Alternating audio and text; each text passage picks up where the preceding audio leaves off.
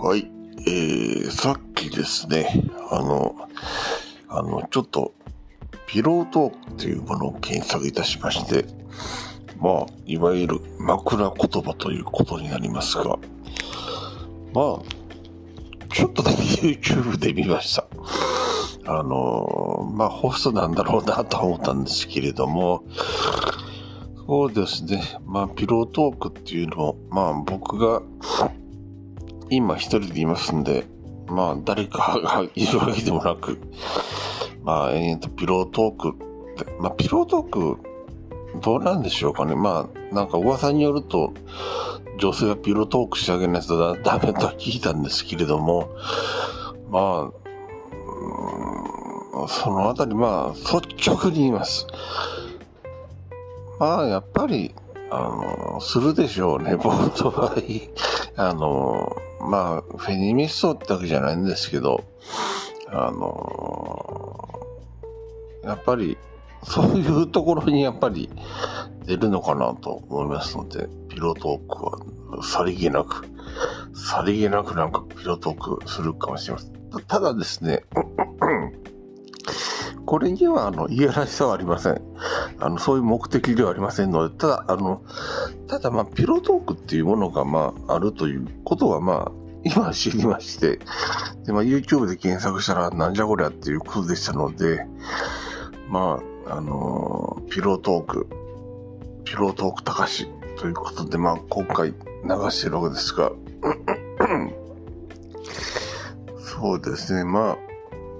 うん、ロートーク、ピロートークってまあ、枕元で支えてあげる言葉でしょうか。まあ、まあ、あえてこうでは言いませんが、あの、声ってやっぱ出るんでしょうね。なんかそういう、あの、本なんていう、まあ、性格含めて、まあ、僕は自分の声ってまあ、普通だ、なろうなと思うんですけれども、まあいや、あの、とりあえず、そうですね、まあ、まあ、ピロトークっていう意識で喋ってるわけではないのですけれども、やっぱり夜ですので、あのー、誰かすぐ横にいていただいたら、こういうピロトークを喜んで、あのーあの、受けだ、あの、喜んで、ピロトーク延々と語ろうかなと思ったら、多分うるさいから黙ってって言われるかもしれませんけれども、まあ、あのそうですね。やっぱりあの、あのまあ、最後にします。ピロートークで何を話すかっていうと、まあ、最近どうっていうことと、まあ、あとはまあ、